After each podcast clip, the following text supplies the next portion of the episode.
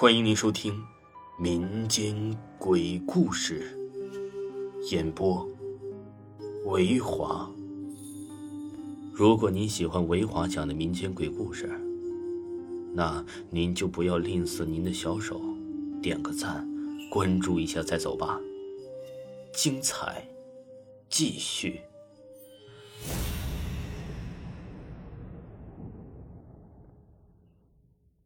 此人也有情。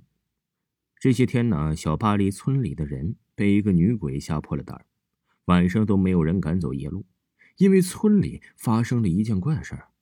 每天到了晚上，就有一个披头散发的人来村子里偷鸡，而且抓了鸡就走，也不管这鸡叫不叫唤。村里的老少鸡呀，就气坏了一个叫大彪的年轻人，他觉得可能是有人故意装扮鬼来吓人偷鸡的。这天半夜呀，大彪亲自听见了自家院子里的鸡在叫，他就赶紧起来看看到底是怎么回事。这天晚上的月亮非常圆，大彪就见院子角落里的鸡窝旁边啊有一个白衣人，正在弯着腰蹲在那儿抓鸡。谁他娘这么大胆呢？我都出来了，还不管不顾的偷鸡啊！大彪故意咳嗽了两声。本以为把偷鸡的贼呀吓得是了得了，没想到那个白衣人还是在那偷着鸡，是是可忍孰不可忍呢？大彪于是就抄着家伙就走过去了，举起来照着那个白衣人身上就是一下，随口骂道：“你个狗日的也欺人太甚了！我都咳嗽了，你还要偷？”让大彪没想到的是，那个白衣人挨了一棍子，好像没有事在鸡窝里抓起了两只鸡，才慢慢的站起身。等他两只手各自抓着一只鸡回身，直接和大彪来了个脸对脸儿。大彪看后不由得惊叫了起来。原来呀，举起的顶门就落了下来。七七婶，怎怎么是你啊？你大彪这口中的七婶啊，是一个本家哥哥二虎的媳妇儿。二虎是个命苦之人，三十多岁呀才娶媳妇翠花。翠花嫁过来当年怀孕。邻村的大仙儿看了，说是个儿子。从此，二虎干活更卖力了。可这天不随人愿，就在这翠花十月怀胎，等待一朝分娩的时候，二虎却得到了一个非常不好的消息：媳妇翠花也难产死了，最后一尸两命，娘俩都是一命归西。由于是横死，按照当地规矩，当天就下埋葬，也有三个月了。可是他为什么来村里偷鸡呢？此时的翠花，两只眼睛茫然的望向前方，眼珠子往上翻的，根本看不见黑眼珠子，眼睛煞白，这嘴唇也乌黑，给人一种阴森森的感觉。大彪吓得是三魂中头魂都飞了出去，尿啊，当时就尿了一裤子。这时，翠花举起了僵硬的手臂，摇晃着手中的鸡，说：“我偷这些鸡是给我孩子吃的，我的孩子饿。”说完，没有再理会大彪，而是转身挪动着僵硬的步伐，朝着二虎家走去。大彪见七婶翠花不害自己，这时胆子啊反而大了起来，悄悄地跟在了他的身后。当翠花走到二虎家大门口时，抬起头望着院子，好像对着院子有着无限的怀念。望着望着，翠花忽然哭了起来。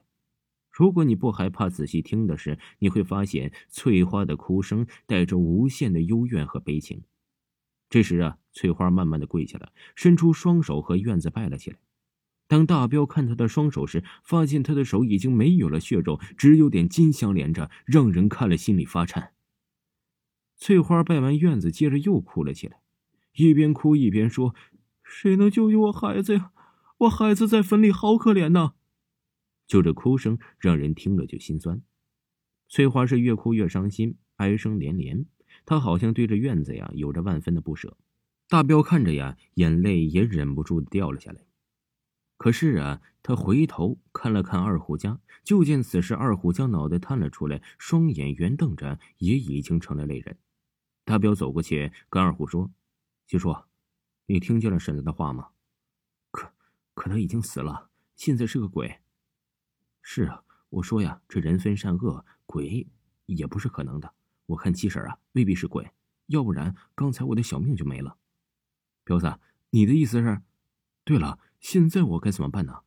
七叔，咱们不如啊，跟在我婶子的后面，看着她要去干什么。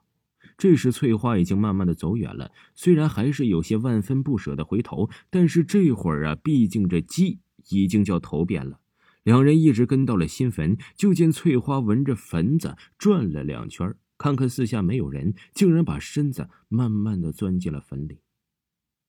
是不是七婶在关中已经产子了？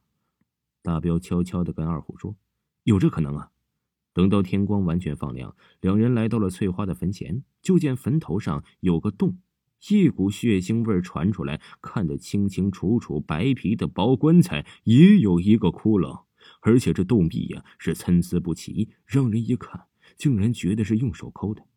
快快回家拿铁锹啊！我听见里面有孩子的哭声。等二人找来了铁锹、撬棍，将他把坟挖开。棺材盖撬开，只见棺材里全是死鸡。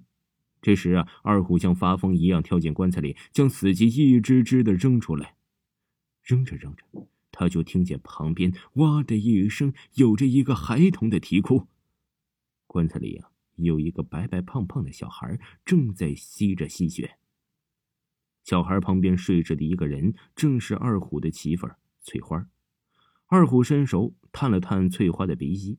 发现没有呼吸，再看看正在痛哭的孩子，二虎感到一阵钻心的痛，是热的，这是我的亲骨肉啊！我有儿子了。二虎说到这儿，就见两颗晶莹的泪珠顺着翠花的脸颊流了下来，他的脸上竟然还挂着微笑。只是翠花的两个眼睛已经是森森白骨了，再一看棺材盖依然还残留着肉丝血迹，二虎和大彪惊呆了。他为了孩子，竟然用一双肉手生生的在棺材盖上挖开了一个洞啊！